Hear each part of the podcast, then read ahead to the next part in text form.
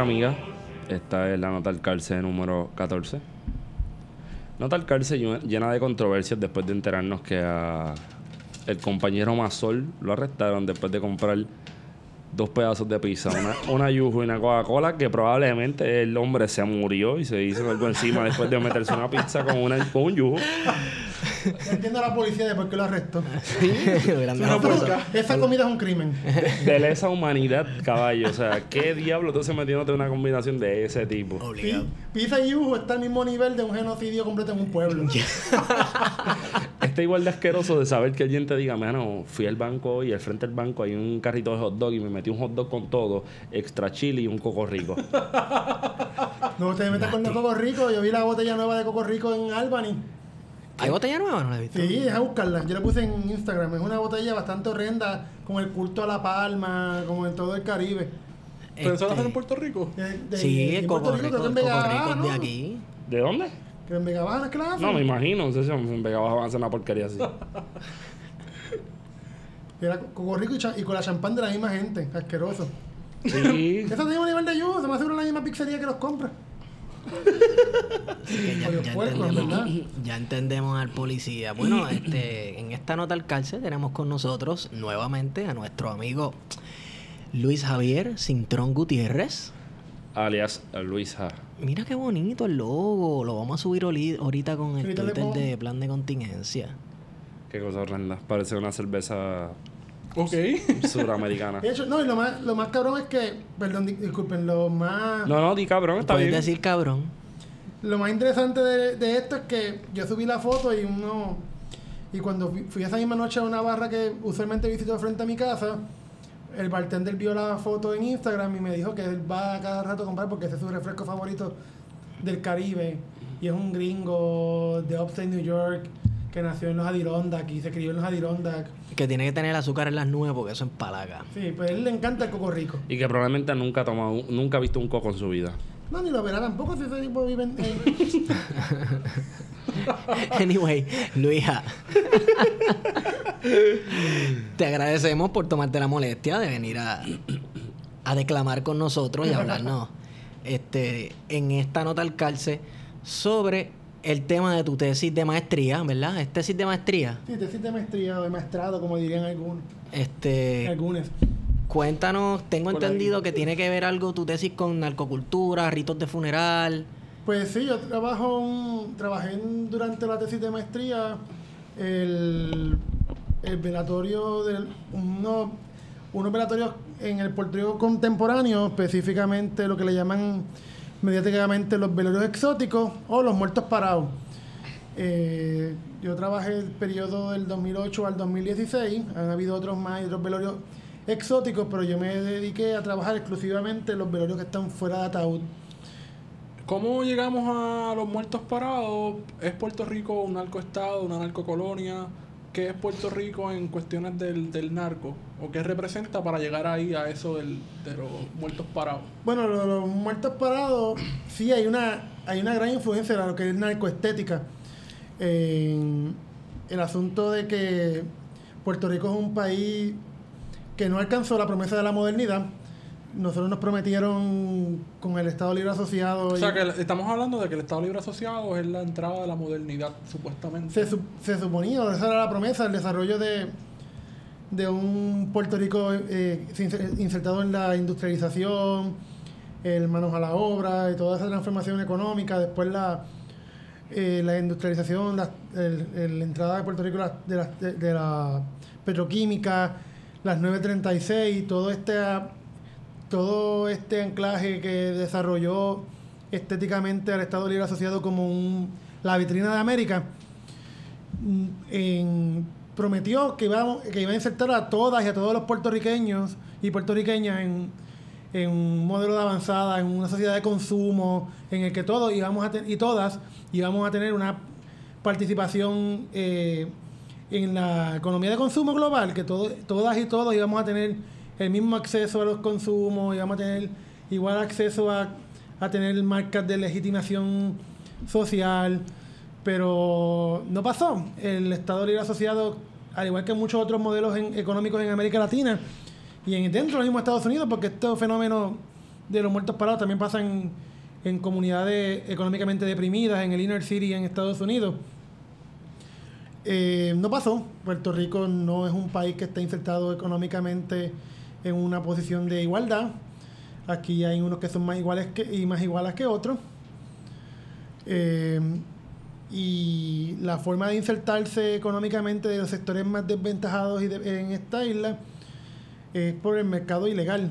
Legitimar su posición social a Sí, través sí, del... su forma de organización social ha sido insertándose en, en, en la ilegalidad. En algunos casos, en la ilegalidad de. O la economía informal, Sí, para economía informal. llamarlo más bonito, ¿no? Sí, es lo, más, es lo más bonito, pero para el- el- la economía liberal, el sistema económico liberal que vivimos, es ilegal el tú no estar, eh, no pagar patenta. Rindiendo, sí. Rindiendo- entonces, pues, por eso, para el mercado actualmente, es lo mismo, casi lo mismo vender- tener un carrito de hot dog ilegal frente a una cancha de un Una escuela. en una escuela que vender droga porque no le rinde al- no le rinde los impuestos al estado Pero hay un efecto multiplicador que eso produce. Porque esa gente está, aunque no están rindiéndole planillas, contribuciones al Estado, esa gente sí está generando unos ingresos que después Sí. los van a consumir. sí lo van a consumir pero no se inserta en, en la formalidad se, se inserta parte no se inserta completo hay una hay un lavado de una especie de lavado Que se eh, que se inserta hay varios estudios no recuerdo exactamente el por ciento pero solamente Que con se 936, recauda. parte de. O sea, una de las cosas que trajo el 936 también fue el lavado de dinero de las grandes empresas en Puerto Rico. Ahí que surge lo que es la milla de oro este, y la concentración de los bancos y demás para empezar a lavar ese dinero de las farmacéuticas y demás. Sí, vinieron, con- vinieron bancos americanos que este, a invertir en Puerto Rico y bancos canadienses y otros tipos de bancos que estaban que usaban a Puerto Rico como, como tool para, eh, para después lavar el dinero en Estados Unidos. Entonces tenemos esa, esa posición ¿no? de la modernidad como un que nos lleva a lo que sería la, la inserción del puertorriqueño o la vinculación del puertorriqueño en un acercamiento a lo que es la narcocultura. Pero entonces, ¿cómo lo vinculamos con la muerte, con los ritos funerarios, pensando un poco en el baquineo, en, en el velorio de Oyel? Pues sí, el, en el, pues la economía de Puerto Rico es un, no, es, no es una economía que está insertada en la formalidad del 100% y, y siempre ha sido así en Puerto Rico. Eh, los contrabandos que habían en, en fuera de San Juan para poder subsistir los- las ciudades fuera de Puerto Rico, que en ese sentido la superestructura de Puerto Rico siempre ha sido inclinada hacia una economía de subsistencia desde la marginalidad y desde la, en- desde la informalidad. Eh, también dentro de, esa- de, esos, de esos márgenes de la, de la sociedad puertorriqueña, históricamente han, han tenido unos rituales que no han sido del agrado de, la, de lo que eh, Aníbal Quijano denomina como la- las culturas bien, que son estas culturas de la burguesía. Y un caso de ellos es el baquiné, que la burguesía puertorriqueña consideraba el baquiné como un- una como algo que pagano, salvaje, Eso es de negro, punto. eso es de, de negros y pobres. Es, es una aberración. Era una aberración desde el punto de vista de la Sí. burguesía Una- puertorriqueña. sí, porque este O la- bueno, se- no se puede definir burguesía puertorriqueña, pero sí, bueno, Algo parec- es algo parecido, Luisa, El- porque no existe tal cosa como un término burguesía en ese momento que se Sí, no, no, aquí. exacto. eh. Pero vamos a ponerle un facsímil razonable a la Las familias patricias, vamos, familias patricias suena más lindo. ¿no? bueno, pues esto- La va- oligarquía. digamos Sí, los la valores La, la casta, la clase alta de... los valores de las clases dominantes eh, históricamente han sido valores católicos. Exacto. Y entonces dentro del catolicismo hay este culto a la muerte de cierta forma porque tenemos el Salvador de la humanidad que se presenta que es un hombre muerto que no está dentro de un ataúd. Es- y que incluso como la figura lo pone, parece que el tipo está de pie. También, Jesucristo nuestro Salvador. Entonces, Perdón. pero significa... El mío, papi, es cristiano. Ah. Entonces, este... ¿Qué pasa? Hay, una, hay un cul- cierto culto a la muerte por parte del catolicismo, pero también se espera cierta dignidad y cierto respet- respeto Dentro de la tradición cristiana. dentro de esa tradición cristiana. Bueno, en general hay un respeto, se busca un respeto en al cuerpo, en, en lo que es la, este, la- los funerales, porque los funerales y es un rito de pasaje Sí. en el que pasa la persona muerta en una transición de la muerte, ya de la vida hacia la muerte. Es una forma social de despedirnos de esa persona. Sí. Y se trata siempre en todas las culturas de que sea con una actitud de respeto, De reverencia. de, reverencia, de, re- de- de recordar a esa persona como era en vida.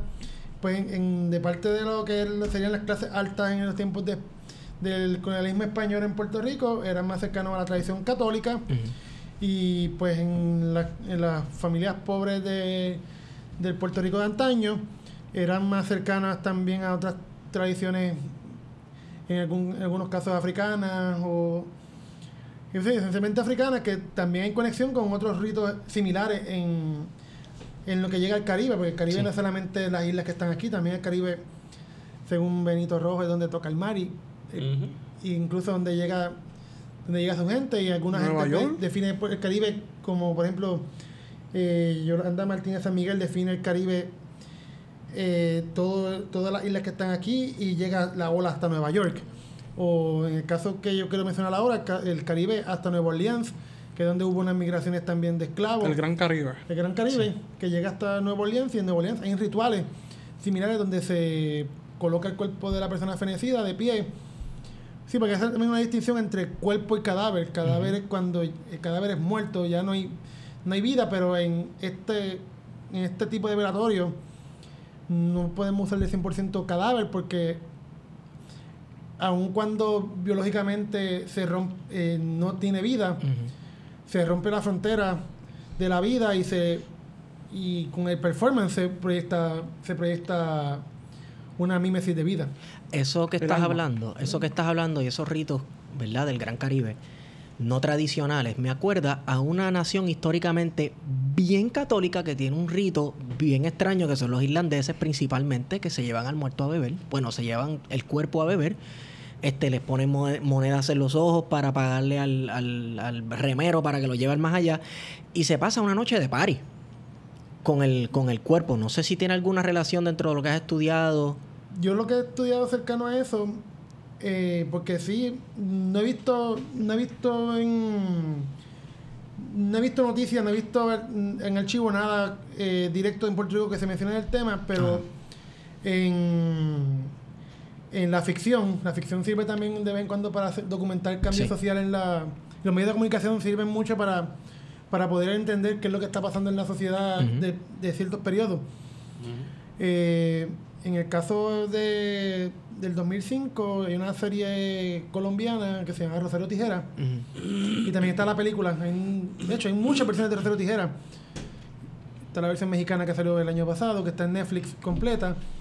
Eh, está la versión colombiana original, película, y la versión colombiana original, novela, que salió en Univision, que fue de las primeras narconovelas que llegaron a Puerto Rico con esta transformación de Tele 11 a, A Univision. a Univision.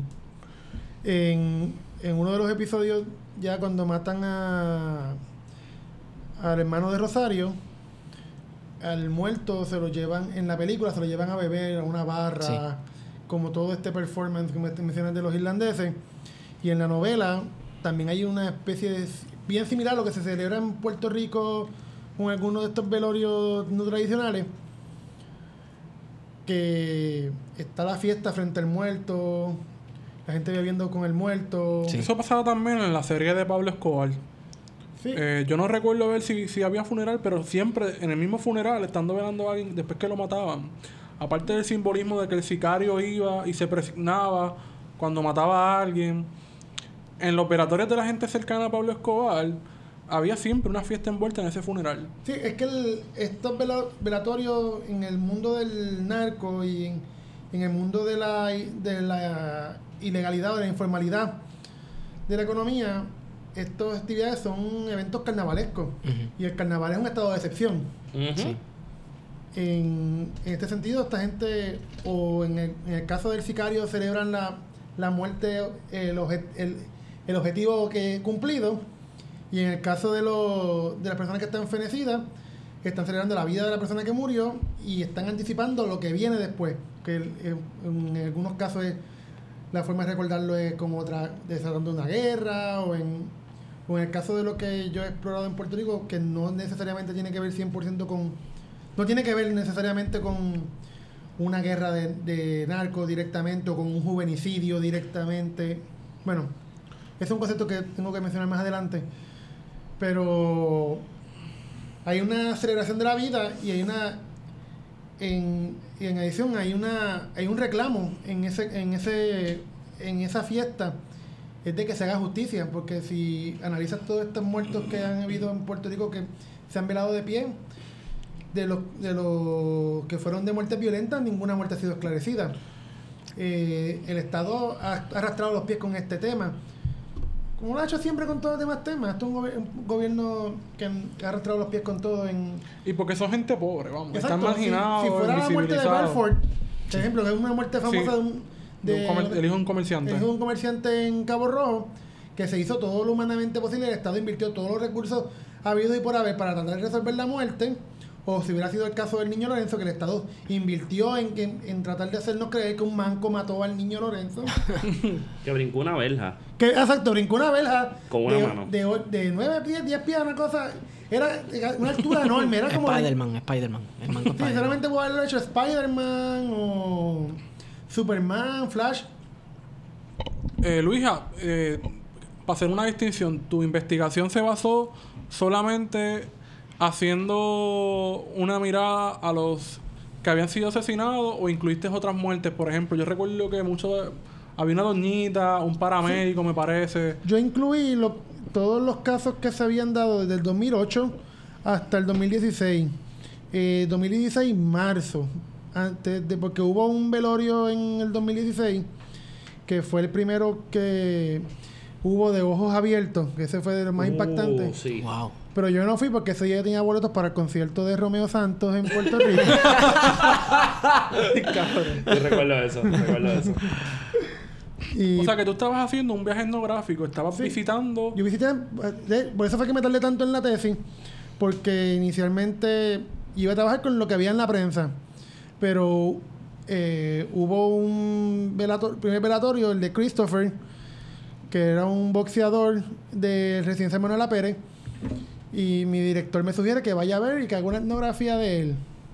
Yo voy, y cuando estoy entregando ya mis, mis comentarios en verano, se muere la señora Sherboni, que es el caso que tú mencionas de la viejita en la mecedora. En la mecedora.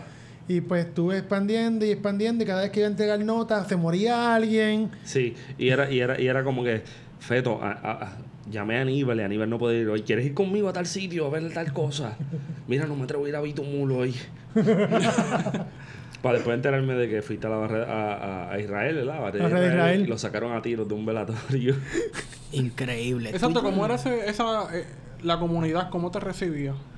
Bueno, en el caso de la señora Sherboni, que mencionamos hace, un ra- hace unos minutos atrás, eh, es interesante porque ella, que ella prepagó su funeral y ella quería salir en televisión viva o muerta. Su objetivo en la vida era una, ella era una ama de casa, eh, tenía un segundo matrimonio ya, eh, y pues tenía una vida normal con su familia, pero, eh, pero ella quería Visibilizarse. visibilizarse, que much- y es lo más legítimo en, esta, en este espacio de marginalidad. La gente lo que quiere es visibilizar su, visibilizar su existencia, demostrar al mundo, yo estoy aquí, yo soy... el-". Es como cuando van atletas eh, de otra parte de, de- de puertorriqueños van a competir a un evento, yo soy boricua para que tú lo sepas, pues esta gente, yo soy de barrio tal para que tú lo sepas, quieren visibilizar su existencia. De hecho, un saludo a todas y a todos los atletas de puertorriqueñas y puertorriqueños que están representando a nuestra nación en Barranquilla, Colombia. Eso yo la vi venir. Eh, pero sí, me está- volviendo otra vez a eh, una forma que yo creo que buscan visibilización en, y pues como lo que buscan es visibilización en muchas de estas comunidades sí recibían a uno con, con los brazos abiertos y, y en algunas ocasiones con esperanza de que tú como alguien que venía de la Universidad de Puerto Rico que de un espacio donde hay más oportunidades de ayudar pudieras ayudarlos a salir de la pobreza a que se visibilizara el asunto. Yo fui al velorio de eh, Renato. Renato era eh, un- una persona de 50, a- 50 años que murió de una forma natural, bueno, relativamente natural porque se murió de, le dio un, creo que fue un derrame mientras estaba sentado en Burger King. Que no sé qué igual natural puede ser comer en Burger King. Sí. Sí, sí, sí, sí. Ay, Dios mío. Pero hay varios mitos sobre, sobre quién pagó el velatorio, e- etcétera, pero yo no, no entro en ese conflicto porque no me... Pudiera ser importante, pero no me era afín para terminar mi tesis rápido. Pero en esa comunidad me recibieron con mucho amor. Yo estuve dos días allí casi acampando. Iba a las 8 de la mañana y me iba a las 12 de la noche. Me daban comida, me trataban como si yo fuera parte de su familia. Y eso pasó en muchos de los velorios. Te trataban como si tú fueras parte de la familia. Y cuando tú venías de la, de la Universidad de Puerto Rico, que es una institución dentro de todo, una institución de privilegio, eh, ellos esperaban que tú visibilizaras más su asunto, que lo ayudaras a salir de esta invisibilidad eh, mediática que tienen estas comunidades marginadas, que le ayudaras a, resolver literalmente los problemas de, acceso, de comunicación, de, con el gobierno. Esperaban, hay una, había una expectativa muy alta. Eh, que usaban estos cadáveres no solamente para visibilizar la- el, el asunto de su muerte o como un tributo, también era un asunto de mostrar coherencia de la comunidad. Que yo a ver si puedo después enviarles el video de uno de los de los velorios que fui, porque la comunidad se integra con el cadáver y lo, la, hay un momento dado en la, en la rítmica de la música y en la y en, en la poética que la comunidad y el muerto se vuelven uno. Como que este es el símbolo de mi comunidad. Renato es el símbolo de mi comunidad. Eh, eh, Renato es un caserío completo presente. O sea que si partimos de si partimos de la premisa de que son personas que viven al margen de la de la sociedad, digamos, de producción o que no tienen la capacidad de tener digamos propiedades, o sea, son personas que no participan de la- del desarrollo económico, o sea, no acumulan riqueza, no tienen estudios en muchos casos, no tienen eh, digamos, trabajos estables, viven a partir del subempleo, del chiripeo, de las cosas por debajo de la mesa, sería un poco, sería descabellado pensar que esa es la única, ese es el último mensaje de estas personas, un mensaje de, de, de existir y usar el cuerpo a la vez como, no solamente como statement de algo, no como un planteamiento de que estamos aquí, sino que mira lo que estoy haciendo, que te parece ridículo a, a, a la... a- digamos, a, ya los que me la estoy ahí como que contando ni idea No, cabrón. no, no.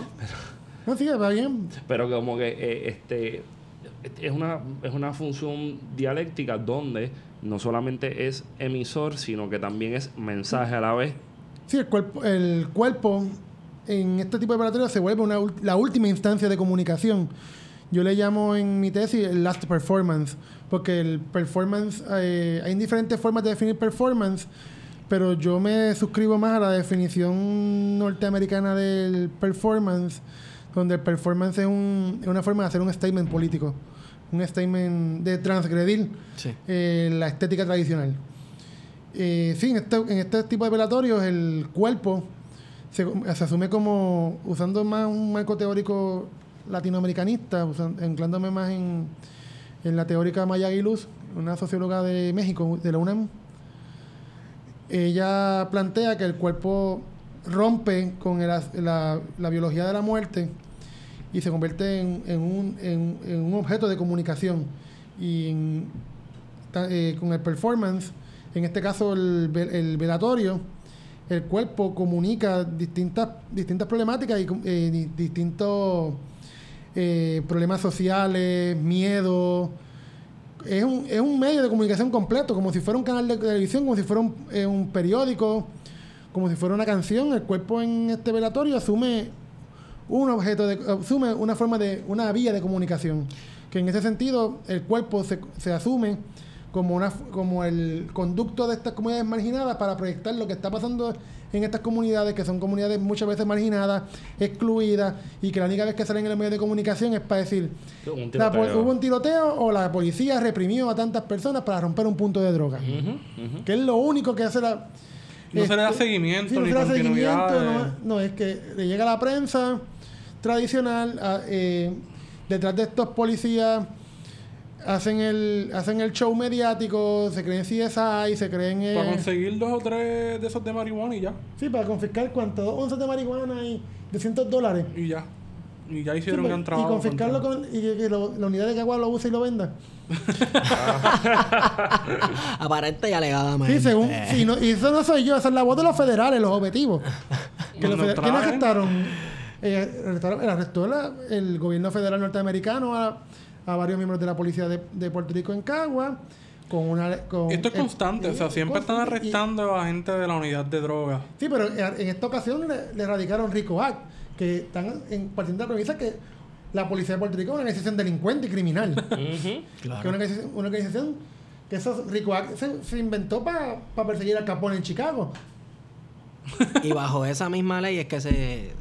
Exacto, Se la ley que policía estaban para perseguir a, a, A los mafiosos. a los mafiosos en Chicago, es la que están usando para reprimir. eh, el gobierno federal, neutral y objetivo y científico de los Estados Unidos, para reprimir, a la- eh, para, para abolir a la policía de Puerto Rico lentamente y Sí. imponer otro, otro cuerpo. Mira, Luisa, eh, Cuéntamelo. mencio- mencionaste transgresión, ¿verdad? Y me acuerdo automáticamente del muerto en motora. ¿Cuál de los dos? Oh. Yo, What? sab- yo sé que había uno de una motora chinita. No, El segundo. el El de la- eso era una GSX, Wow. una GSX chinita, sí, eso. Hay una presol también. ¿La presol? Ah, no, había una presol también. Como una presol. Una onda presol. ¿En serio? Allí estaba montado, o sea, lo de la motora no era uno nada más. Ni Había- era- hubo dos. El Wow. primero lo hizo la funeraria, una funeraria en Carolina, que fue una muerte bastante rara. A la policía no lo deja- y a, la- a la prensa, que es la misma. Eh, no lo dejaron entrar en al, ve- al velatorio. Eh, solamente hay una foto de ese velatorio un- de un periodista de primera hora que sacó la foto con su celular con un iPhone 3 Wow. en aquella época. Con una calculadora Casio, básicamente, Exacto. tiró la foto. Este, Pero sí, hubo el velatorio ese con una... Ese no sobre, no sobre, el cadáver no sobrevivió mucho tiempo en pie, Ajá. se cayó y hubo otro, este, que fue interesante porque después que se cayó lo pusieron en el ataúd y llegó la tía llorando y le puso unas maletas dentro del ataúd, unas maletas. unas maletas para que fuera más allá con sus tenis y su ropa nueva. No, wow. Esto está egipcio. Ajá. Esto está egipcio, full. Increíble. ¿Hay, ¿Hay algún significado dentro de este teatro de poner un cuerpo, verdad? Que esta cuestión del rigor mortis, un, un cuerpo muerto, eh, en función de movimiento, montarlo en una motora. Hay un. Está, todo esto- todos estos con. Todos, todos, todos estos operatorios. Hay una función que trata de proyectar movilidad. Ujú.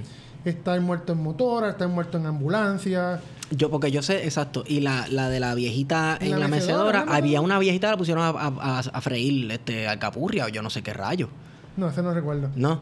Eso no existe. No existe. Me lo estoy ¿Pero inventando. existirá? Yo juraría, juraría que pusieron una viejita a a hacer fritanga. Este, sí. No, yo sí. siento que era la misma, la doña, la doña. No, la- solamente hubo una mujer. que, De hecho, es es interesante que una señora que quería ser visible en los medios de comunicación. Ella no, ella no pagó para que la pusieran en una mecedora, ella pagó para que la, la pusieran de pie en unos patines.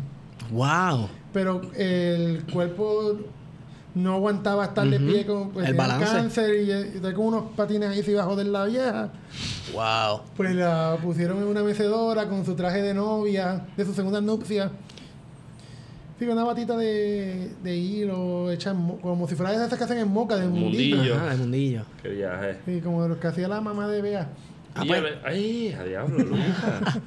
Pues entonces sí existe esta cuestión del movimiento. Sí, es una cuestión de movimiento. Del y- movimiento como si fuera un retrato, porque Sí. a la larga eh, lo que buscan esto no es solamente el video, lo que busca a la larga es la foto para, para los medios de com- para el Twitter, para el Facebook, Sí. para Instagram. Que es como, esto es más bien como un regreso a la foto post-mortem. Uy, sí, a la máscara mortuaria, por ejemplo. Sí, no, no, no, pero la foto post-mortem, esto no era esta cuestión del siglo XIX, Sí, que era- que sentaban al muerto como si estuviera vivo con los ojos abiertos. Sí, con toda las la fotos eran- familia. las fotos eran tan caras en esa época que solamente hay eh, fotos en tres momentos históricos de tu vida. Tu nacimiento, tu boda y tu muerte. Wow. Pues en esta- estos velatorios en cierta medida se han vuelto como un retorno a la foto post-mortem, que en eso duró aquí muchos años. Tú vas a casas de pueblo en a casas populares en Añasco y tú vas a ver en, En Moca. en Mocas. ahí. Sí, de hecho, ahí se murió. Ah. Iba a hablar de, iba a hablar de muertos de, de muertos Bobatri. Pero no, este. tú vas a, a casas en, en Moca, en Añasco, tú ves fotos de, la, de los cadáveres en el ataúd. Feliz, la gente tranquila, el muerto ahí en un ataúd, ay, qué lindo. Al lado de la foto de tu suegra. Sí, las paredes clásicas. Eh, mi nieto, Muñoz, Un Cristo. Romero, Un Cristo. el Cristo con el corazón así en la Sí, mano. el Sagrado el- Corazón, El sí. Sagrado Corazón de Jesús y. y ay, la, una de las, de las Madonas con el. Con el niño. ahí. Sí. tú- y la foto del muerto. Oye, Luis, y hablando... Fueron como nueve, nueve casos en ese, en ese tiempo, ¿verdad? 12. Doce. Y todavía hay dos más. Vino la doña los otros días que bien ridículamente se vistió de faraona. Sí, pero esos son otros casos también. Yo, yo documenté un caso de un. bien interesante de Moca, casualmente. Y, no, usted no, fue- no se- Mira, tenemos gente de Moca. Frau nos escucha de Moca. Ah, Frau, estás por ahí, saludos. Aprecio un montón. Y, y a George también, a Jorge. Jorge Velázquez y, y Efraín Cortés. Este, ajá, ¿qué ibas a decir de Moca? No, pensé que fue en San Sebastián, disculpen. Fue un. Eh, fui a un. ver- San- no, uy. En el No, no, se no, dan no, mucho, no, fíjate, este, en lo que, Isabela, Isabela. en lo que recuperan la línea. Sí. Que esta, se- eh, después de María, yo vi un velorio en Cabo Rojo, en una yola, y no es la primera vez que lo veo. Cogen la yola, la sacan, era un pescado, y lo ponen en la yola, en la, tu- la, el Como ataúd. los vikingos. Falta que la quemen. Eso es Wow. ¿Tú te imaginas con una, con una flecha de, combate? Ah, la queman. Increíble. Este sería un palo. Yo quisiera que me velaran así. Ahí Como en Mayagüez vikingo. tirarán. Vamos a hacer la En la bahía. Vamos a hacer la salvedad que ese comentario que Luis a- acaba de decir no consta como testamento para el momento de su fallecimiento. no hay abogado aquí presente, así, o abogada. No hay, na- no hay ningún O tramposo. abogade. ¿Cómo? Que no hay ningún tramposo. Tra- o tramposa. Exacto. Mira, No, pero pero sí, estaba mencionando que hay un velo, mencionaste el velorio de la faraona en Cabo Rojo. Cabo Rojo fue. No, me en Añasco. Fue arañasco. Pero entonces hubo una, una en Isabela que lo llevaron en una carreta. Ese Sí, ese que iba a mencionar, Isabel en la carreta, que de hecho era pipiolo. vanguardia. Yo fui al velorio, el velorio fue, hubo una parte en la casa y en la entrada de la casa era una granja, un- ah, era ganadero. era una especie de sembraba en su casa ahí, en su tiempo libre sembraba cosas y las vendía, tenía una hortaliza para vender y eso, pero no era un agricultor profesional, era un aficionado que Ah, le encantaba eso. Él era bombero. Pues él en su casa cuando entraba en la en el primer establo ahí una bandera de Puerto Rico y del PIB pintada en, la- en el cemento. Wow. Y cuando me encuentro, me encuentro a, a este que fue decano de estudiantes en Mayagüez, este, eh, Siberio, un saludito también a Siberio. A Víctor Siberio. Víctor Siberio, que estaba en el velorio, me dijo, eres de los tuyos. Vanguardia. Y pues estaba conversando de este velorio, pues fue interesante porque la familia quería hacerle un tributo de ganadero. De hecho, el muerto, el asesino fue al, al velorio. wow. espérate, espérate, espérate, espérate, espérate, que como que que- fue asesinado. Él, él estaba mecaneando una bronco. Eh, la bronco parece que pierde los frenos o algo así. Lo choca contra la pared, le perfora. Fue un accidente. Sí, fue un accidente. Sí, pero la, lo- la Lo bronco lo asesinó. y la bronco lo llevó. ah, ahora, ahora. O sea que la Bronco, sí. Yo, o sea, algo así como Jay Simpson, ¿verdad? Pero la Bronco sola, ¿no? Qué cosa cabrona. y pues, Me pues, lo- asustó, me asustó. de verdad. pues él, él le está haciendo este tributo. Yo estoy hablando con la, una de sus hijas y me dice que en los pies de la- del ataúd de él hay una Virgen de Guadalupe. Yo le pregunto que si era devoto de la Virgen de Guadalupe y me dijo que no, que era este, pentecostal. Pero que él estuvo un momento dado eh, fuera del, este, del servicio público por algunos problemas y que durante ese, ese tiempo él se dedicó a ver televisión, No, programa famoso no, de Univision. no. No me No, digas por que la favor. Rosa de Guadalupe. No jodas así, cabrón, por y, no favor. era, y no era con la, solamente Rosa de Guadalupe, también era con la historia de la Virgen Morena. Wow. Y él le pedía a la Virgen y, la, y él supuestamente la Virgen le cumplía y él se iba El donde la vientito, el vientito de la rosa. Él se iba donde la gente y le ponía a la Virgencita al lado para que le ayudara. Un pentecostal haciendo eso. Qué viaje cabrón. Eso. Wow. Y pues en los pies de la, del ataúd estaba la Virgen de Guadalupe.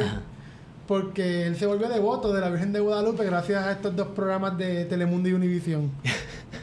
¿Y cómo, cómo lo velaron? ¿En un ataúd lo En un pasearon? ataúd normal, pero el ataúd estaba decorado de, de stickers eh, alusivos a la granja. Granja de americana, de hecho, una noción bastante gringa del- de lo que es el concepto de agricultura. Ujú. Y lo llevaron en una carreta, ¿no? Eh, Intentaron llevarlo en una carreta, pero los bueyes no pudieron. no ah, porque el, el que iba a llevar los bueyes se le dio un infarto y pues estaba en centro médico ese día. No me jodas. No, una cosa bien cabrona, el evento. Y pues lo llevaron hasta el cementerio municipal de Isabela, jalado por un tractor, y allí el- todo el fenómeno, fue el alcalde a despedir el duelo, y todo el pueblo fue a despedir a esta gente del barrio, no me acuerdo el nombre, que está cerca del, del centro comercial de Isabela. Pero este es un velorio exótico distinto. Es un exótico también, pero es distinto a lo que yo trabajé, que eran los velorios más cercanos. Sí, tienen que ver con marginalidad, pero con otro tipo de marginalidad, exclusión y emergencia.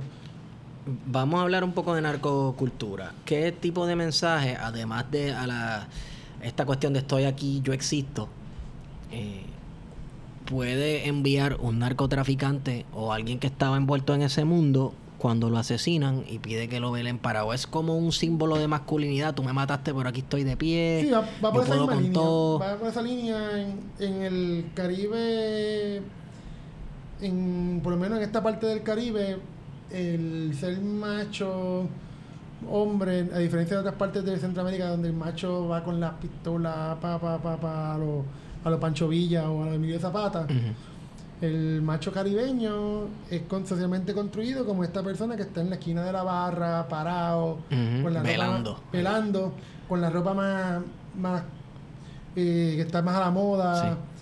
La porque una forma también es una forma de insertarse en la sociedad. No, no estoy insertado en la, en la sociedad en, en la vía de la legal o de la vía de lo, de- del trabajo formal, pero estoy insertado en la sociedad en, en la forma que yo puedo tener los ocios que tiene la burguesía o intentarlo tener. Es la, la Estoy validación. mi cerveza aquí en Sí. esta esquina con mi ropa nueva. eh, La, la validación del individuo a través del consumo. Exacto, estoy aquí viendo qué, qué presa caen, eh, soy un macho, el macho alfa. Eh, pues en ese sentido, hay un eh, Otero Garavis trabaja algo similar a eso en la construcción del, de la masculinidad caribeña. A través de estar parado, el estilo. Sí. Y él define el estar parado como una forma de tener estilo y de, de retar esta lógica capitalista de del, del ocio. Porque el, el estar parado en una esquina muchas veces se asocia como, ah, mira ese No vago en esa haciendo esquina nada. perdiendo el No tiempo. estás haciendo nada. Pero es una forma también de, de resistencia a esta marginalidad económica del, del sistema actual. Sí. Que en Es- ese es- sentido el cuerpo se, el cuerpo se vuelve una- un emisor de un mensaje de reto al, al establishment. Me acuerda a las, a la- supuestamente las últimas palabras de Emiliano Zapata, Mm. ¿verdad? Que eh, él había dicho que era mejor este, morir de pie que vivir de rodillas. Sí, van muchos por ahí diciendo lo mismo y Rafael. Cáncer Miranda eh, más, más rápido a la meta de pie que de rodillas. Sí, sí. Es una cita bastante... Anuel, quien tenga miedo a morir mejor que no nazca. Sí, va por ahí es que hay una... En sociedades como la nuestra hay un, hay un relativo miedo a morir. Sí. Y a que se... a- y no es morir eh, biológicamente, es a morir socialmente, que nadie te recuerde. Sí. El recuerdo. El recuerdo. Y en estos tipos de velatorios, la gente siempre lo va a recordar. Es mi forma de recordarte. Ya la gente se acuerda del. Bueno, es que el, el mismo acto de hacer una fune- un, un funeral, o sea, todos los que hemos ido a un funeral, ¿qué se hace en un funeral? Hablar del muerto. Sí, hablar del Sí. muerto, recuerda Los que- recuerdos que tú tuviste con, con ese muerto mientras te comes lo- las cositas que dan, el Los café. quesitos, los lo- chocolates. En Cabrón sopa en los funerales que estaban en el pueblo. Sí. Y bueno, en Mayagüez yo comí comida china en, un- en una funeraria. Eso es vanguardia, En el pueblo. Wow. Una que ¿El de está- queda adentro, cerca de la plaza. Ah, esa, pero esa es nueva. Esa antes de que hay un. ¿Martel no? No, no es Martel. No, Martel está en la post. Es una que queda donde está Sí, la escuela de Derecho. La escuela de Derecho, por ahí hay una... Ah, sí, esa es de las clásicas. De, este... Pues un día yo fui a un funeral de un familiar y dijeron, tienen que llegar al mediodía. Pues todo el mundo llegó al mediodía. Y nos tenían un almuerzo y dije, anda por el carajo, ¿qué es esto? y era comida china. Wow. gringa. En Estados Unidos tú vas a un velorio a comer. Pero Y una combinación de- china es como una cosa. Sí, es bien morboso. sí, porque estás comiendo un gato muerto. Con un muerto. Es como que. Aunque también es que la comida china es bien interesante porque es una. Es una China entre comillas, vamos. Sí, Es fusión, una- fusión una caribeña. fusión caribeña. Y en el caso, en América Latina también hay cosas similares, porque tú vas a Perú y te comes un chifa. Sí. Mm, De hecho, riquísimo, churra. Yo comí chufa, chifa dos veces. y fueron las dos veces que. eh, Más cagaste en tu me vida. De hecho, yo me quedé con varias compañeras y compañeros en, en un Airbnb en, en Lima. Y todos comimos chifa la última noche y todos gastamos el papel. Le cambiamos el nombre. La primera vez que cambiamos el nombre de la comuna de Villa Miseria, la cambiamos a Villa Chifa. Y después la cambiamos a Venezuela porque no había papel de baño.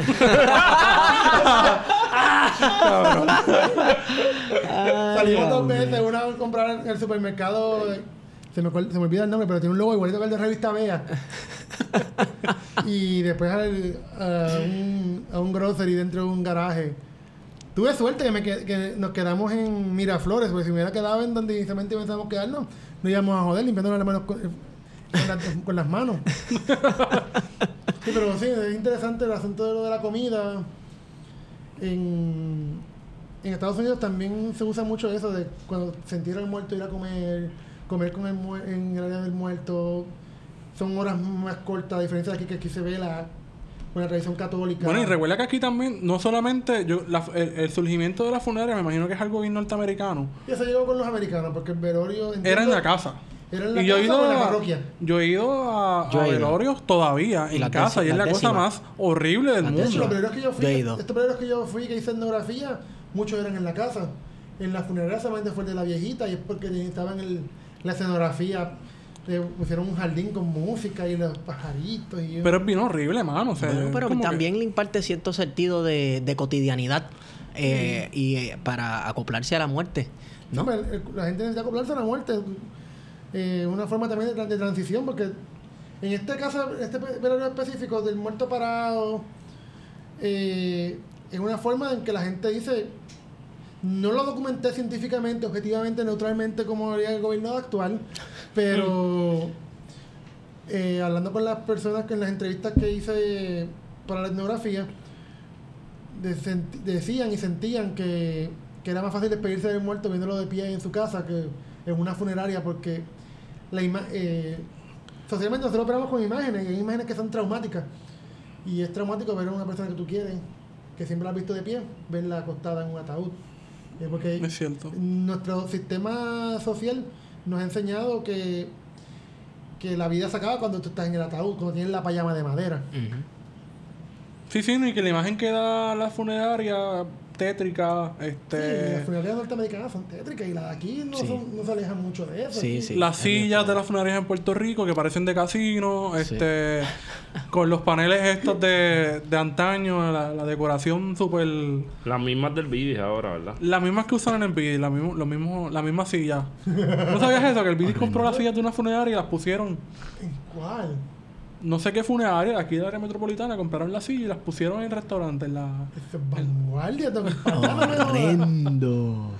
No, pues, Horrendo. pero sí, la funeraria es un elemento que vino con la americanización. De hecho, la americanización, la muerte se americaniza en Puerto Rico con la llegada de los americanos. Lo primero que hacen los americanos cuando llegan a este pa- a esta isla bendita, Este mogote. este mogote en el agua. Caribe, como decía, como decía eh, don Eleuterio. Cuando llegaron aquí, la- de las primeras cosas que hicieron fue quitarle la primacía de la muerte a la Iglesia Católica, que era estaba privatizado en ese sentido, porque la Iglesia Católica es una institución pri- privada. Sí. Se la quitan a la Iglesia Católica, también tenían unos secos cabrones porque no enterraban a masones, no enterraban a protestantes. En Puerto Rico hay cementerios masones, por ejemplo, Y- en Sabana Grande hay uno. sí. en, en todo el hemisferio ahora mismo, está en Sabana Grande.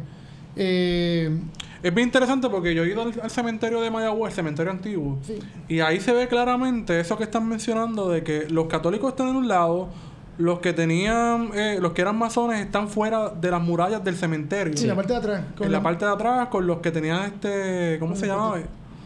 Eh, Están los salitos también, pero la isla menos Morovi, este, ¿cómo se llama esto? Este, Eh, ay, la enfermedad esta. que, que, Varicela, sarampión. que bregó Betance. Disentería. La lep- eh, no, La lepra lepra. no, pero... Ay, este. ¿Cómo se nos va a olvidar eso? que Cólera. El cólera. Cólera morbo. En Mayagüez está, hay una parte que todavía dice, mira, aquí están enterrados la gente que tenía cólera, aquí están enterrados los que son masones y los que tenían distintas enfermedades estaban fuera de las murallas del cementerio. Eso es bien interesante, ¿no? Sí. Pues aquí en Puerto Rico y en toda América Latina, donde rigió la, la fe católica, en, en la iglesia católica tenía una, una primacía en el, en el rito de la muerte, pero con, con la llegada de los americanos y las instituciones democráticas que trajeron esos grandes Esa civilización. esa civilización, eh, se transformó todo eso y se le quita la primacía y se le pasa a los municipios. Por eso es que se empieza, lo- se empiezan los municipios empiezan a crear cementerios. Ah, el cementerio Mm. municipal, cierto. Porque los cementerios antes eran de la iglesia católica y empiezan los cementerios municipales. Bueno, y también antes enterraban a la gente en las casas, en los patios, En los patios y en las iglesias. y en las Y en iglesias. la iglesia, en la iglesia también había una especie de clase. Mientras más cerca del altar había más distinción que estar atrás. Sí, no, porque también en los cementerios pues está visible esa cuestión de clase con lo, lo que son los mausoleos. Sí, eso en los cementerios del siglo XX y XIX. Pero el cementerio de ahora todo el mundo tiene la misma mierda de placa. sí, no, tú vas al cementerio de la capital. El cementerio de la capital. El municipal. El cementerio municipal de San Juan no es la gran cosa. El cementerio viejo ese no es la gran cosa. El de Mayagüez está más cabrón. O sea, yo he visto mejores. El de Mayagüez de los pocos que tiene un arco del triunfo en la entrada. Ajá. Bueno, si quieren ir a un cementerio cool, vayan al de Manatí. Eh, también del siglo. XIX. Sí. Y, Sí, tiene, el- y tiene, creo que, dos o tres tumbas del 18. Yep. Bien el- de el- atrás. los dos cementerios que tienen, tienen arcos del triunfo es Manatí y Mayagüez. Voy a darme la vuelta por ese. Está súper ready. Otro interesante que fui hace un tiempo buscando la tumba de Correger y nunca la vi. Es el de Ciales. El de Ciales. No sé por qué no encontré la, la- la tumba de Correger. Pero también se, se nota la diferencia en clases sociales porque en Ciales, por ejemplo, hay unas lápidas que es una piedra pintada de blanco y es como si le hubieran pintado un tipo de Sharpie el nombre y la fecha. es horrendo. Al lado de estas tumbas con unas estatuas así en mármol de ángeles y, este, Sí, no, las no, famosas familias. Sí. Una estatua en Mayagüez que tiene un ángel con dos fósforos porque el niño murió fumando, este, chupando fósforo. ¿Qué? Hay una estatua de un ángel aguantando dos fosforitos. El morbo. Qué horrendo. Los españoles estaban cabrones. Pero eran unas obras de arte. O sea, uno No, ir a un cementerio, cementerio Sí, son una obra las de arte. mandas a buscar a Italia y esas cosas. Hay una, hay una profesora puertorriqueña, se me escapa el nombre de ella ahora, este, Doris Lugo. Trabaja el tema de los cementerios en Puerto Rico, bien interesante su, su tema. Ella quería trabajar los cementerios en el- todo el Caribe, pero trabajó a la larga de Puerto Rico. Eh, es un tema bien interesante también lo de los cementerios, porque hay distinción de clase, hay lucha de clase hasta la muerte. Sí. Hasta en la muerte hay lucha de clase. Pero sí, estábamos hablando de la narcocultura, ¿no? sí. Pues la narcocultura... ¿Es en- Puerto Rico un narcoestado, una narcocolonia? ¿Cómo opera el, el narcotráfico? Pues Puerto Rico puede tener vicios de ser un narcoestado, de ser una narconación. Pero no puede llegar al nivel de México o de Colombia, por ejemplo. Son, yo estoy tratando de desarrollar una teoría sobre ello, de llamar, de crear estados eh, centro y periferia en esta discusión de lo que es el narcotráfico. Ahí se de eh, centro productores. ¿Qué sería Y- Colombia? Puerto Rico puede ser la periferia de Sí, Colombia. Puerto Rico puede ser la periferia de Colombia y México, dependiendo también. El caso de Puerto Rico es bien, bien particular. Eh, esto los gringos lo denominan la frontera del Caribe, porque aquí, cuando ponen presión en México, se baja por Colombia y sube a Puerto Rico, y cuando entra la presión, este, baja, sube la presión en Colombia de la producción en, en Sudamérica en general, porque no es solamente Colombia. Eh, eh, por, el, por Centroamérica sube para Puerto Rico y por Puerto Rico entra gran parte de lo que se consume en los Estados Unidos. Sí, porque entonces tú tienes a República Dominicana, que es básicamente un intermediario en ese proceso de Colombia hacia Puerto Rico. Pero República Dominicana es un exportador a Europa, pero Puerto Rico por el Puerto Rico mercado con Estados Unidos. Unidos, exacto. Ujú. Aquí tú lo puedes enviar por correo y le llega, pero aquí nadie se atiende nada, aquí nadie sabe nada. No, aquí no hay frontera, o sea. Quienes administran la frontera son los Estados Unidos y es como si no Sí, no existiera. es como si no existieran aquí. Ajá. Es así. Pues aquí Puerto Rico tiene vicio de ser un narcoestado, de ser un narcopaís en la medida en que no hay una seguridad eh, establecida, no hay, no hay un no hay una noción de seguridad en estos momentos en este país. No, no, hay, no hay control del Estado en estos momentos. La policía de Puerto Rico está desbancada por completo. No hay, no hay una fuerza policíaca que uno pueda eh, que, que emita respeto. No hay un Estado que emita respeto. Hay un país empobrecido que tiene que insert- eh, diferentes formas de insertarse en la, en la sociedad de consumo. Que, Es por pues, todas las vías Sí, posibles, todas las vías incluyendo, posibles, la, incluyendo droga. la droga. Y la, la droga es de las más rentables porque tiene ganancias rápido, aunque te, te mueres joven, como plantean Omar Rincón. Y exacto, es una, una de las cosas que quiero decir es que mucha gente ha estado usando esa teoría de que las novelas que nos llegan de Colombia o México son las que están produciendo estos alarmantes índices de Sí. criminalidad y no tienen un carajo que ver. No. Al contrario, son el reflejo mismo Sí, son el reflejo mismo de la sociedad. de la sociedad. Exacto. De hecho, es interesantísimo que aquí hace como tres años se estaba produciendo por parte de, un, de Telemundo una novela inspirada en la biografía de Junior Cápsula. Wow. Pero, Wow. y eso se promocionó, promocionó con bombos y platillos. Y un día dejaron de dar los anuncios y, no, y nunca pudimos verla. Y hay producción de narconovelas en Puerto Rico. Lo que pasa es que, Que, se, como. que se quedan como el disco de Didi, lo estamos Sí, esperando estamos. No, pero hay también producciones que salen. Por ejemplo, yo compré, no compré, la universidad me, me compró un libro que se llama Puerto Rico Narcos, y una novela sobre el narcotráfico en Puerto Rico. Y es una mierda, ¿verdad? Me habías dicho Es una mierda. Pero, pero sí, hay producción de este, narcocultura en Puerto Rico y Puerto Rico tiene grandes vicios de narcocultura. El primero fue el reggaetón, aquí trataron de, de criminalizar el reggaetón, los populares mismos, ¿verdad? González con su discurso moralista, invisibilizando las narrativas de, la, de los sectores más marginados del país por, porque, ay, porque suena feo que hablen de Sí, entonces eso es bueno también porque hay dos etapas quizás del reggaetón. Sí. Esa primera etapa sí estaba vinculada con lo que era hacer calle, con lo que era el maleanteo, va. entre comillas. Sé por dónde vas, ¿ah? Te llevaron donde tú querías, no te rías. No, no, no quiero joder. Dale, y dale. hay una segunda etapa que, que es ser La glorificación del maleanteo. la glorificación del maleanteo, de Sí, ser calle, es- que es lo que es- están usando ahora los nuevos hipsters. Eso es que una vez decía Esteban que escuchaban Silvio Rodríguez, que ahora están escuchando reggaetón. No, no ¿Qué es es reggaetón, eso? no es reggaetón, Es perdóname. trap, es trap. Es trap, porque el trap también es un asunto blanqueado. Claro, comercial En para esta- el por lo menos en el contexto norteamericano. Aquí Sí. no, como yo llevo un año fuera, yo llevo Ay, un ya, año fuera de aquí. Ya, perdón. me Tito estoy diáspora. Soy diáspora, me acusan de Diáspora. y no conozco nada, porque cuando hablan de un tema me dicen, tú no puedes opinar porque tú llevas 11 meses afuera. Pero sí, hay una noción de que el trap es más blanqueado Es comercial. es comercial. Y en el asunto de, del trap, tú escuch- lo que escuchas son. Es una, una cuestión diluida, millennial. En algunos casos, en otros casos es como que estar en un Montessori.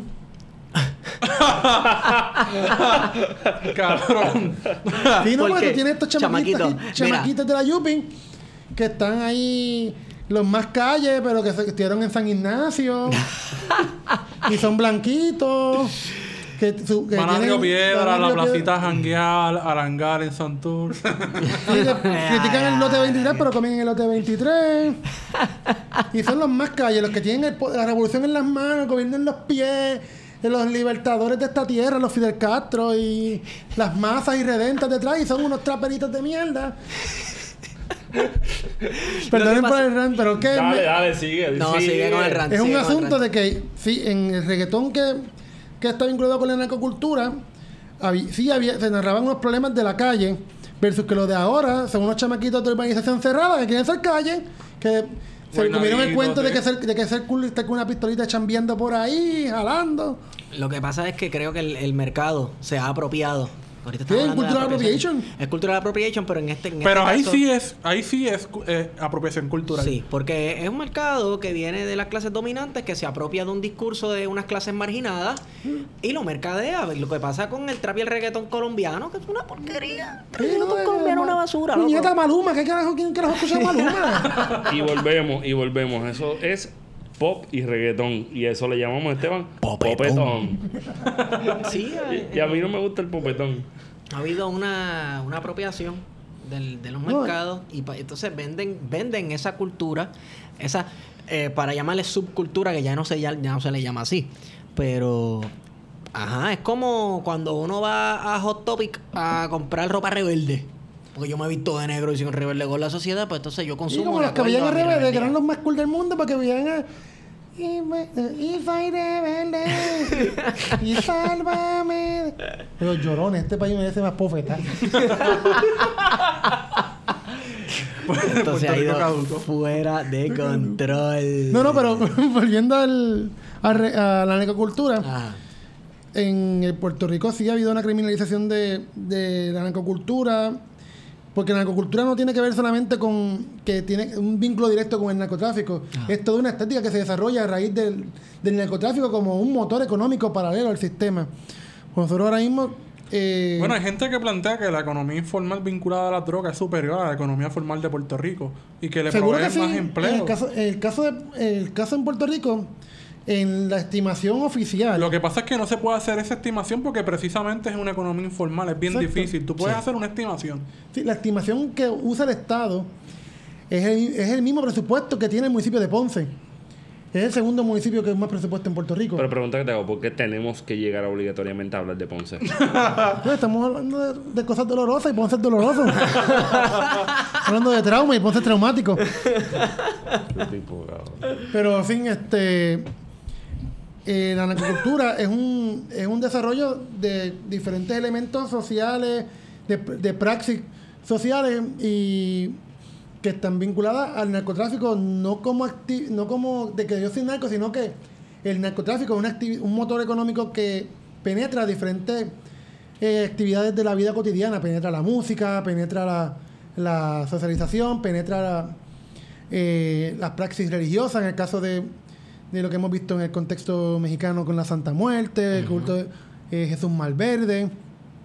Y en Puerto Rico sí hemos tenido esos, eh, esos acercamientos a la narcocultura, que fue un momento dado el reggaetón, criminalizado por el Partido Popular en los 2000, por Verdad González, Sigla Calderón, los medios de comunicación tradicionales censuraban el reggaetón. Y después, con más reciente y aceptado socialmente, la penetración de las narconovelas en nuestro mainstream de te- televisivo. Que te- todos los canales tienen sus narconovelas. En ese sentido, Puerto Rico sí está insertado en, un- en una narcocultura y eso también ha penetrado la forma de, de ver la muerte y la forma de cómo hacer rituales en Puerto Rico. Y otro concepto que, que tenemos que empezar a trabajar en Puerto Rico que no hemos que no hemos trabajado mu- no hemos trabajado sobre ello es empezar a hablar de Puerto Rico como un país juvenicida. Como Define ese concepto. Ese concepto lo dijiste ahorita y dijiste que lo ibas a tocar después, pero no lo has tocado. so suena bien que lo trabajes ahora. Sí, pues el- junto al desarrollo de estudios de narcocultura y violencia en, en muchas partes de América Latina, ha creado la necesidad de empezar a darle visibilidad a diferentes violencias que se han generado en estos países. Eh, hemos tenido lo- los feminicidios en América Latina y aquí en nuestro país, donde eh, por ser mujer eh, ya tú eres un target bastante... eh, un target por culpa del mismo sistema machista. Pues el sistema, además de ser un sistema machista, también es un sistema antijuventud. Eh, hemos vivido por muchos años, la, la juventud siempre ha tenido un este, una estigmatización. ah, eh, se ven como los bandoleros, como estos vaguitos que no quieren trabajar, que lo que quieren es estar todo el día escuchando rock and roll o escuchando reggaetón ahora en el siglo XXI. Y hay una estigmatización constante de ser joven. El, ay, que tú no entiendes nada porque eres joven. Y en adición a eso, eh, tenemos también el problema de que de las muertes que el Estado no atiende. Muertes relacionadas con el narcotráfico, que si las miras son muertes de jóvenes. Y el Estado no ha hecho nada por atender estas muertes de jóvenes. No ha, hecho, no ha atendido nada por evitar la estigmatización de los jóvenes. No ha hecho nada por evitar la migración de los jóvenes de los países. No ha hecho nada por atender los asuntos de la juventud. Y en eso ha empujado a que un exterminio eh, lento pero prolongado de la juventud. Que muchos teo- teóricos como, como este, Manuel Valenzuela lo definen como juvenicidio. Y lo acercan mucho a la muerte. Se recuerda que Estado. también el Estado le cerca las oportunidades a, a la juventud, porque por ejemplo, un Estado que le falla a lo que son los estudiantes de escuela pública y que tienen que apostar por la, la, la deserción escolar y que tienen que, que mirar la calle, mirar la, el narcotráfico como una opción de realización personal, pues hay una responsabilidad del Estado en eso, que no Sí. cumplió con la educación en, en el que en el conjunto de la sociedad le falló. Sí, no, el Estado ahora mismo en el contexto puertorriqueño le está fallando a la juventud en la medida en que no tiene las condiciones ideales y óptimas para desarrollar un sistema público.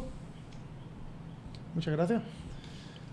Nos Aquí fuimos finos nos hoy en estamos plena ahí- contingencia, nos fuimos finos. Estoy aquí fino con un con un vinito orgánico Gluten free. gluten free, de hecho sí, es gluten free y sustentable de una finca española. Pero ven acá, pregunta que yo real. ¿Qué, qué parte de la uva tiene gluten? Sí, no ¿Qué sé. parte de la uva tiene gluten? O sea. Ahí sí que no sé. Pero sí, volviendo al tema, eh, Puerto Rico le ha fallado a la juventud. Y no es solamente de ahora con Julia Kelleher. Es un... Qué cliché, ¿verdad? Porque cliché. Sí, porque ella es la cherry ahora. Ella es como Donald Trump. En Estados Unidos todo es malo porque Donald Trump lo tocó. No, puñeta. Estados Unidos tiene problemas históricamente desde, Sí, el desde su problema de Estados- fundación. el- pero el- el- que lo, que la- lo que los demócratas específicamente quieren obviar un poco es que Estados Unidos tiene un problema sistemático y los problemas sistemáticos no vienen de hace 3, Y 4 no, y no quieren años. asumir su responsabilidad tampoco. Exacto. Es exacto. Esta cuestión de lavarse las manos y no asumir unas responsabilidades que también les, to- les toca tanto a los liberales como ellos dicen que son en Estados Unidos como a los conservadores. Exacto. Pues en el caso de Puerto Rico, el sistema de, de educación puertorriqueño ha ido eh, fallándole a la juventud en, primer, en primera instancia, creando un sistema que no crea las condiciones óptimas para que sus estudiantes de, de escuela pública pasen a la universidad pública. Claro, pero también eso responde al proceso que se ha dado desde la época de Pedro Rosselló y más bien se dio también con Sila en el, en el proceso de que ningún, ningún niño se quede atrás, la ley federal de Bush, en el que el sistema educativo de Puerto Rico tiene que ir adaptándose en un proceso para que sea igual al de Estados Unidos, sin obviar todo el proceso de, de diferenciación que hay, de idiosincrasia propia que tienen los, o sea, los dos Estados Unidos y Puerto Rico, y que aspira a convertir el sistema educativo de Puerto Rico en una extensión del, del de Estados Unidos. Sí, O sea, repitiendo los mismos sistemas de allá. Y que- fracasado. Y también aquí hay una economía política de la educación. Aquí desde, la, desde, que, se- desde que aprobaron las becas PEL para Puerto Rico, eh, eh, ahí fue que vino el, la- el boom de las universidades privadas. Ahí fue que creció Ana Geméndez, que del instituto técnico ese que tienen en la entrada de... Y todos estos colleges que hay por ahí de, Sí, de lo- certificados. Sí, que los que duran seis semanas, este... Ahí no, seis- ahí no se llama Popeta, Popac. Popac en Popac. Ponce Mayagüez y también está el Ponce otro... Paramedical College, que ahora lo compró también este IBC y National College. Compró todo, está haciendo un Es imperio... un monopolio, sí. Está haciendo un imperio de la... Esta es la competencia técnicos. directa a Ana Gemenda, el sistema Ana Gemenda ahora. Ahora mismo sí, porque tienen el, el National College, tienen... Instituto de Banca, que estaba en casi todos los, en casi todos los pueblos hay uno, y Popac en Mayagüez y en, Ponce. en Ponce. No Sí, sabía crean- eso. Ahí están monta- hay una economía política completa montada en, en- en la educación y pues el sistema educativo de Puerto Rico no está empujando a la gente para entrar al sistema público, está empujándolos para que entren al sistema privado. Claro, porque es parte de lo que va a desmontar la Sí. Universidad de Puerto Rico. Sí, exacto, y no hay un compromiso de movilidad social tampoco, porque aquí también hay una producción del, del conocimiento que se que muchas de estas escuelas se vuelven técnicas, pero técnicas para qué? Para, para trabajar en un fast food o para trabajar en manejando la compañía de otro. No se crean tampoco, no, no hay eh, una necesidad de, no hay una urgencia de crear eh, empo- verdadero empoderamiento, no es el chepalantismo este de vender empanadillas en una esquina. A 15 pesos. O de reinventarse, de reinventarse vendiendo. Tío, de no ir sé, a Islas este- Vírgenes a... Ok, entonces. No, no, no, no, no, este, no, no, no, no. Sí, Nosotros, decir que el estatus no está en hecho. no, el estatus no está hecho. Te queremos, Luisito. este. Saludos. Podemos. Saludos al sur. ¿Cuánto tenemos ahí? Tenemos una hora con tres. Llévatelo, Pateco. Sí, que se lo lleve Pateco. Llévatelo, pateco. Este, bueno, ¿Dónde te, Feto, yo- ¿Dónde te consigo, ahora? a mí, en Estigón por Twitter. La pizza estaba buena. Estaba súper buena. No era pizza rusa. No, No, ay, no, ay, no. Hoy no era rusa. ¿Qué tenía? ¿Las cenizas de quién tenía Las hoy? tenía las cenizas de ¿El Lela. patriarcado? La De Lela. Oye, o sea que bajo esa premisa de todo lo que tú has dicho, que está bien cool, y voy a hacer un amarre como los de los de los de Collado Schwartz. Oye, Luis Javier. Muy interesante. La voz del. Chin, Eso que tú-. Eso que has dicho nos parece muy sorprendente. Así que de todos tus fenómenos de estudio, de esos 12 cuerpos fuera de caja que tú has estudiado, el más grande muerto fuera de caja es el ELA. El ELA no, no ha sido operado todavía. Lamentablemente todavía está en ciencia forense en uno de, los de los vagones. Con razón la peste a culo. Que están esperando que Grandes Colón vaya a reconocer el cadáver. Dice- dijo David Colón en radio que si no pasan en cinco días iban a, a cremarlo. Según nuestro gobernador científico, objetivo y neutral. Ay, Dios mío, señor. Mira, yo quisiera que esto durara un, ra- un ratito más, pero estamos bien con lo que tenemos. Esta fue la nota del cárcel número ¿qué? 14. La 14. Ya lo yo no sé. ¿Ustedes cuentan todavía? Yo, Yo las leo. Hay que. Estamos a David Colón que cuenta todo. O sea, Exacto. Eh, eh, bienvenido a Sazote número 1684. Guayo, ¿a ti te siguen en dónde? en Guario Candanga. Guayo Candanga. Bien. Y a mí me siguen en Twitter en alguna de las dos cuentas. Me pueden seguir en Luis J. Sintron 787 o en Luisa Oficial. ¿Es Luisa underscore official o es Sí, corrido? eh, Luisa underscore oficial. Y ese es el que yo más uso para hablar con Doña Miriam y con Tata Carboniel. el otro es el. el de joda. El, el, el, el Luisa oficial es el de Joda. Y el otro es el que tengo que usar proper para el mundo académico, porque los académicos Son serios. son- Son gente tienen que estar separados, son objetivos neutrales, científicos. Ni de derecha ni de de derecha izquierda. ni de izquierda y tienen que estar separados del populacho. Y a mí me pueden seguir en Twitter, arroba PHTO Feto. Y yo creo que hasta aquí, mano. Hemos ido con ustedes. Plan de contingencia. contingencia.